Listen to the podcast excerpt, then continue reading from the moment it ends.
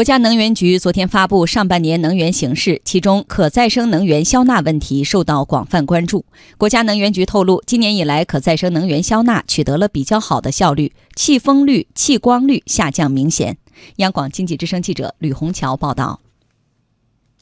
总体上看，上半年我国能源消费较快增长。特别是天然气消费量同比大增百分之十六点八，同时上半年能源补短板举措加快落实，绿色低碳发展深入推进，能源行业效益总体改善。尤其值得注意的是，可再生能源消纳取得明显进展。国家能源局新能源和可再生能源司副司长梁志鹏介绍，上半年风电和光伏发电消纳形势持续好转，气电量和气电率同时下降。上半年全国气风电量一百八十二亿千瓦时。同比减少五十三亿千瓦时，气风率百分之八点七，同比下降了五个百分点。气光的电量三十亿千瓦时，同比减少七亿千瓦时，气光率百分之三点六，同比下降了三点二个百分点。具体来看，上半年气风率超过百分之五的省份已经下降到四个，气光率超过百分之五的省份下降到三个。即使是气风气光一向很严重的甘肃省，上半年可再生能源消纳也出现好转。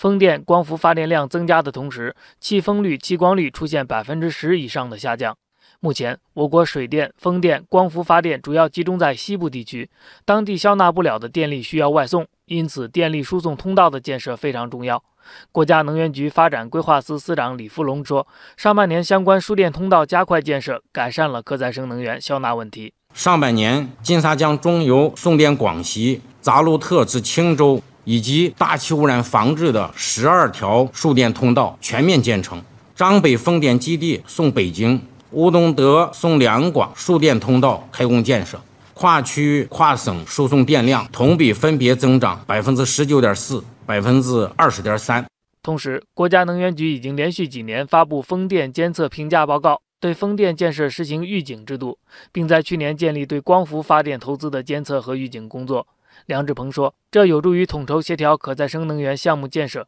加强对可再生能源建设和运行的年度的监测，做到心中有数，按照可再生能源利用的情况来对可再生能源项目的建设布局进行调控，避免气水、气风、气光问题严重的地区啊进一步加剧啊，为解决气风、气光问题啊创造有利的条件。”不过，我国可再生能源还处于不断发展壮大的阶段。今后还需要更大规模的建设。梁志鹏认为，可再生能源消纳是一个长期问题，面临的形势还十分严峻，所以从长远看，需要建立可再生能源消纳利用的长效机制。可再生能源电力配额制的工作，这个政策呢正在研究制定，三月份也已经征求了一次意见。最近呢，我们是按照征求意见以及各个部门反馈的意见呢，正在修改完善这个文件。准备近期再一次向各方面征求意见啊，继续完善这个政策。